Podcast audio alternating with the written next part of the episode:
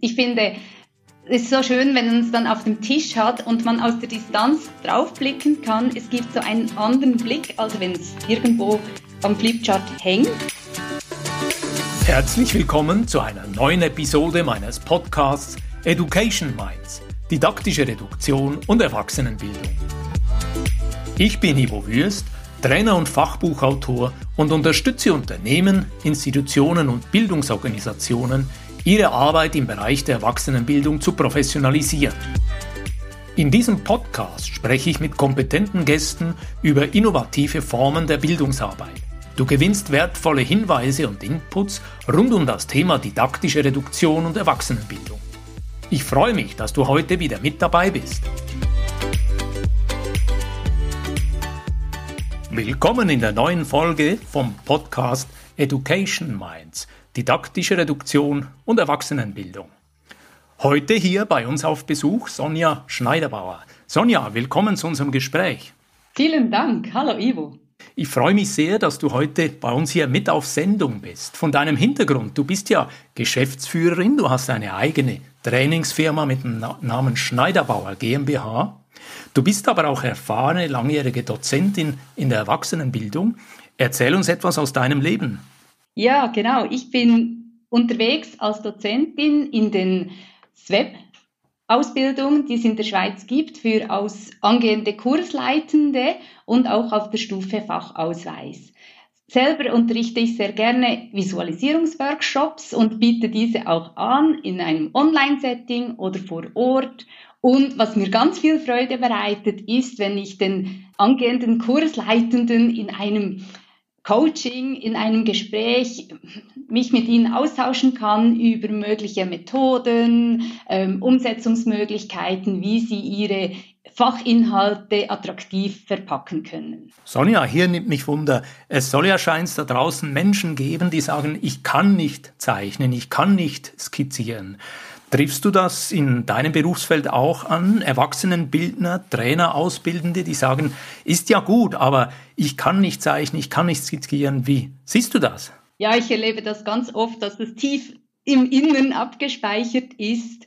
Und wenn wir dann Schritt für Schritt, äh, Strich für Strich visualisieren, kommt jedes Mal, und das ist wirklich praktisch die Gelinggarantie, ein wunderbares Resultat heraus. Und es bricht dann den Gedanken, ich kann nicht zeichnen, weil es ist nicht zeichnen, wie man es gelernt hat in der Schule, sondern visualisieren, ganz einfach lesbare Bildsprache verwenden. Hier nimmt mich Wunder, ist dein Ansatz, dein Verständnis von Erwachsenenbildung auch so ein Verständnis, dass du sagst, es geht im Prinzip darum, die Menschen zu ermutigen. Es geht darum, sie ausprobieren zu lassen. Es geht darum, sie Erfahrungen sammeln zu lassen, damit sie später an diesen Erfahrungen erkennen können. Schritt für Schritt machen sie Fortschritte und am Schluss sogar können sie Zeichnungen, Visualisierungen machen, die sie selber und ihr Publikum überzeugen. Ja, ich äh, versuche immer wieder in meinen Seminaren, in den Kurstagen oder in den Workshops die Inhalte auf eine andere Art zu erleben und zu erproben. Und es beginnt schon mit der Vorarbeit, dass ich, wenn ich zu einem Workshop einlade, dass ich die Teilnehmenden abhole mit einer Einladung. Gerne am liebsten schriftlich, dass sie wieder etwas Neues in der Hand halten, nicht ein E-Mail, sondern ein, eine Karte, ein Brief und gerade gleich einen Zugang zum Padlet. Oftmals versuche ich auch die Wörter experimentieren zu verwenden. Nicht wir machen eine Übung oder wir machen eine Arbeit. Das ist so, so anstrengend und ein Experiment kann gut kommen oder es kann auch nicht so gut kommen, aber wir sind jetzt mal eine Erfahrung reicher und das will ich darin ähm, er, erarbeiten, dass sie sich mutig zeigen, dass sie mutig werden, auszuprobieren. Das gefällt mir sehr gut und wir haben uns ja auch im Rahmen von diesem neuen Fachbuch, das Mini-Handbuch Didaktische Reduktion, das ich im Februar beim Belz Verlag publiziert habe, kennengelernt. Und ich habe dich damals kontaktiert, Sonja, und habe gesagt, Du bist im Prinzip Leserin Nummer eins, weil als das Buch damals eingetroffen ist in der Schweiz, das erste Buch, das ich als Autor selber verschickt habe, ist zu dir gegangen. Was ist deine Erfahrung mit diesem Buch? Was ist deine Erfahrung mit dem Thema didaktische Reduktion? Ist das hilfreich für dich in der Erwachsenenbildung? Kannst du etwas daraus anwenden? Ja, nachdem ich äh, einige Abende gelesen habe, wenig geschlafen habe in dieser Zeit, weil ich wirklich ähm, gepackt war vom Buch mit den vielen Informationen, mit den Beispielen und vor allem den kritischen Reflexionsfragen, die haben mich natürlich dann aktiviert, meine Planungen allenfalls umzuschreiben. Und was ich wirklich so oft einsetze im, im Kursalltag ist meine Bildungsbox. Ich habe eine, eine Box mit Materialien, so ganz verschiedene Figuren und ähm, sogar Schlümpfe und äh, Poker, Poker, wie sagt man da, Steine. Ich glaube Pokémon, oder? Ist das das? Ja, Oder genau. Pokersteine. Ich glaube, du meinst Pokersteine. Genau, genau.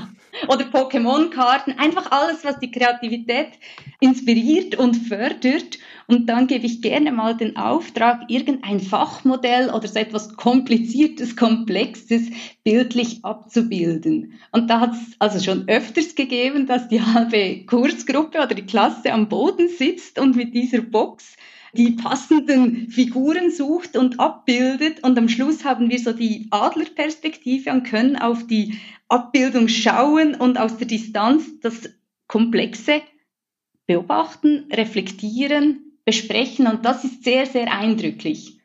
Ja, das glaube ich, das ist ein sehr interessanter, attraktiver, auch haptischer Zugang, dass die Menschen nicht nur immer mit den Augen in den Trainings, in der Weiterbildung sitzen, sondern wieder mehr die Hände einsetzen können und eben die eigene Perspektive praktisch modellieren, darstellen und damit auch bearbeitbar oder besprechbar machen.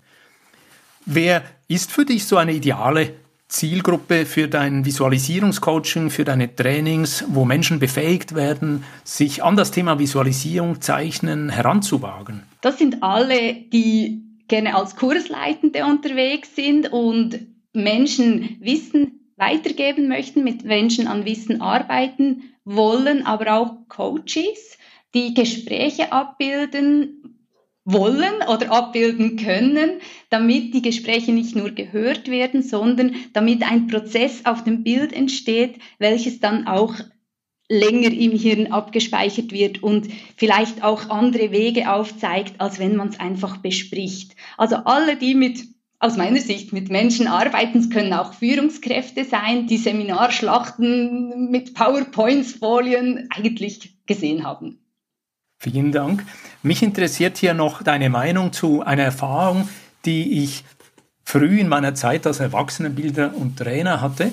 Ich habe irgendwann angefangen, statt bei Einzelgesprächen, bei Coaching-Gesprächen auf A4-Papier ein B12, das heißt ein Flipchart-Papier zu verwenden. Und dort habe ich das Flipchart-Papier quergelegt und unten so eine Zeitlinie gezeichnet. Das gab dann eine sehr große, sehr breite Zeitlinie. Und auf dieser Zeitlinie habe ich einzelne Zeitpunkte notiert im Gespräch, im Dialog und dann aber immer wieder zusätzliche Stifte bereitgelegt und zusätzliche Stifte meinem Gesprächspartner praktisch in die Hand gegeben und ihn aufgefordert, an dieser übergroßen B12 quasi Weltformat Zeichnungskizze weiterzuarbeiten. Und ich habe so gemerkt, wenn das Papier größer ist, wenn das Papier großzügiger ist, dass manchmal auch das Denken eine Spur freier und flexibler wird. Und in schwierigen Coaching-Gesprächen habe ich erlebt, wenn wir von A4 auf B12 gewechselt haben, dass das eine ganz andere Energie und Dynamik ins Gespräch brachte. Hast du so eine Beobachtung, Erfahrung, dass mit diesen Zeichnen auch etwas gelöst werden kann, dass mit diesem Skizzieren vielleicht auch einen anderen Aspekt stärker ins, ins Feld rücken kann? Wie siehst du das? Ja, das sehe ich ebenso wie du, genau. Ich finde, es ist so schön, wenn man es dann auf dem Tisch hat und man aus der Distanz draufblicken kann. Es gibt so einen anderen Blick, als wenn es irgendwo am Flipchart hängt. Das finde ich ganz toll. Das habe ich oft gemacht mit Jugendlichen im, im Lerncoaching. Und wenn es dort dort immer noch zu klein war, hatte ich also auch schon die Straßenkreiden eingepackt und wir zügelten auf den Parkplatz nach draußen und machten dann eine übergroße Visualisierung. Und das war so das Eindrückliche, das war das, was geblieben ist. So vom, vom Standardisierten wegzugehen und Neues auszuprobieren und äh, Experimente zu wagen. Diese Idee nehme ich gerne auf. Mir gefällt dieser Ansatz, so diesen klassischen Raum verlassen, die Umgebung mit einbeziehen. Du hast gesagt, bei dir ist ein Parkplatz. Könntest du dir auch vorstellen, so etwas zum Beispiel irgendwo in einem Park zu machen oder in einem Wald zu machen, wo dann die Objekte nicht mehr Kreide sind, sondern vielleicht Holz oder Blätter oder irgendwelches Material, das vor Ort halt vorhanden ist, um wiederum so eine Auslegeordnung zu gestalten? Hast du Erfahrung damit? Kannst du dir so etwas vorstellen? Vorstellen kann ich mir das sehr gut, habe ich selber so noch nie ausprobiert, aber ich stelle mir vor, gerade noch die Umgebung, das Grün, das jetzt so schön ist im Wald, das unterstützt auf jeden Fall der Sauerstoff, der da etwas reichhaltiger ist als auf einem Parkplatz. Das würde doch super passen. Gut, vielen Dank. Sonja, ich habe für den Abschluss für unser heutiges Gespräch noch die Frage an dich. Was gibst du den Zuhörerinnen und Zuhörern in unserem Podcast? Das sind ja viele Trainer, Ausbildende, Kursleiter, Lehrpersonen, Schulleitende, Leute, die im Bereich Facilitation oder Moderation arbeiten. Welche Ermutigung gibst du ihnen mit auf den Weg in diesem Gespräch heute? Ich möchte alle Zuhörenden ähm, ermutigen, auszuprobieren, auszubrechen, sei das ebenso mit Visualisierungen, mit äh, draußen arbeiten oder auch den Teilnehmenden die Zeit geben, sich das Gehörte verarbeiten lassen zu können, dass sie einfach mal kurz ähm, eine, zwei Minuten während der Schulung innehalten können. Das kann mit Musik sein dazu, aber einfach, dass sie die Möglichkeit haben, wenn viel gearbeitet und gelernt wird, dass sie immer wieder innehalten können und so auch die Möglichkeit, während dem Kurs zu reflektieren. Und dies ausprobieren, ähm, anwenden, schauen, wie das tut. Und ich bin überzeugt, wenn man selber davon überzeugt ist und Freude daran hat, dann äh, wirkt das auch auf die Teilnehmenden. Sonja, vielen Dank für einen Einblick in ein kreatives, experimentelles, aber auch sehr professionelles Arbeiten. Wie können Menschen mit dir in Kontakt treten? Gibt es eine Webseite, wo man dich findet? Bist du in sozialen Netzwerken unterwegs? Auf LinkedIn poste ich immer wieder Ideen, die mir begegnen, die ich ausprobiere und versuche. Und die teile ich sehr gerne dort. Also da kann man sich sehr gerne mit mir vernetzen und weitere Ideen zusammentragen. Da freue ich mich auf den Austausch. Selbstverständlich kann man mich auch über die Homepage erreichen. Dort sind auch die Workshops ausgeschrieben, die ich anbiete. Oder wenn irgendwelche Fragen sind zu Ideen, was man umsetzen kann, freue ich mich auf die Kontaktaufnahme über die schneiderbauer.ch Seite. Wunderbar. Vielen Dank, Sonja. Wir werden unten in den Show Notes deine Webseite und auch deine LinkedIn-Adresse noch aufführen. Ich freue mich, wenn viele Leute, die heute hier zuhören, mit dir in Kontakt treten und ihr einen tollen, begeisternden, inspirierenden Austausch miteinander hat. Vielen Dank. Wenn dir diese Folge heute gefallen hat, dann abonniere diesen Kanal und vielleicht magst du einer Person, die dir nahe steht, erzählen von unserem Podcast. Ich bedanke mich für dein Zuhören und freue mich, dich in der nächsten Folge wieder mit dabei zu haben.